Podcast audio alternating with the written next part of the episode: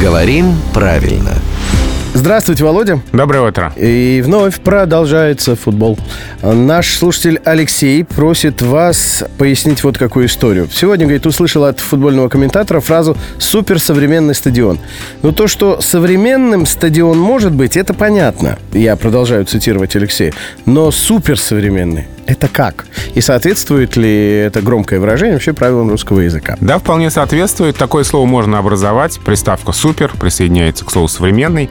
И получается суперсовременный, ну, это, конечно, экспрессивное слово, чтобы показать, что стадион, ну, новейшим достижением Ни отличает. на что не да. похожий. Да, потому что много современных стадионов. А это супер. А это суперсовременный. То есть вот, может быть, его совсем недавно открыли, там такая начинка, что ах. Вот это вы- выражает приставка «супер». Какая начинка у стадиона? Газон и болельщик. А, и места для болельщиков.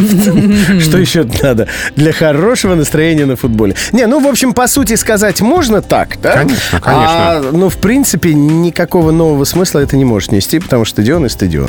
Пластмассовые стулья и зеленая трава. Ничего ты не понимаешь. Я не понимаю, как и Алексей. Но теперь как-то стало чуть яснее. а, Благодаря главному редактору «Грамотру» Владимиру Пахомову. Он здесь появляется каждое буднее утро в 7.50, 8.50 и в 9.50.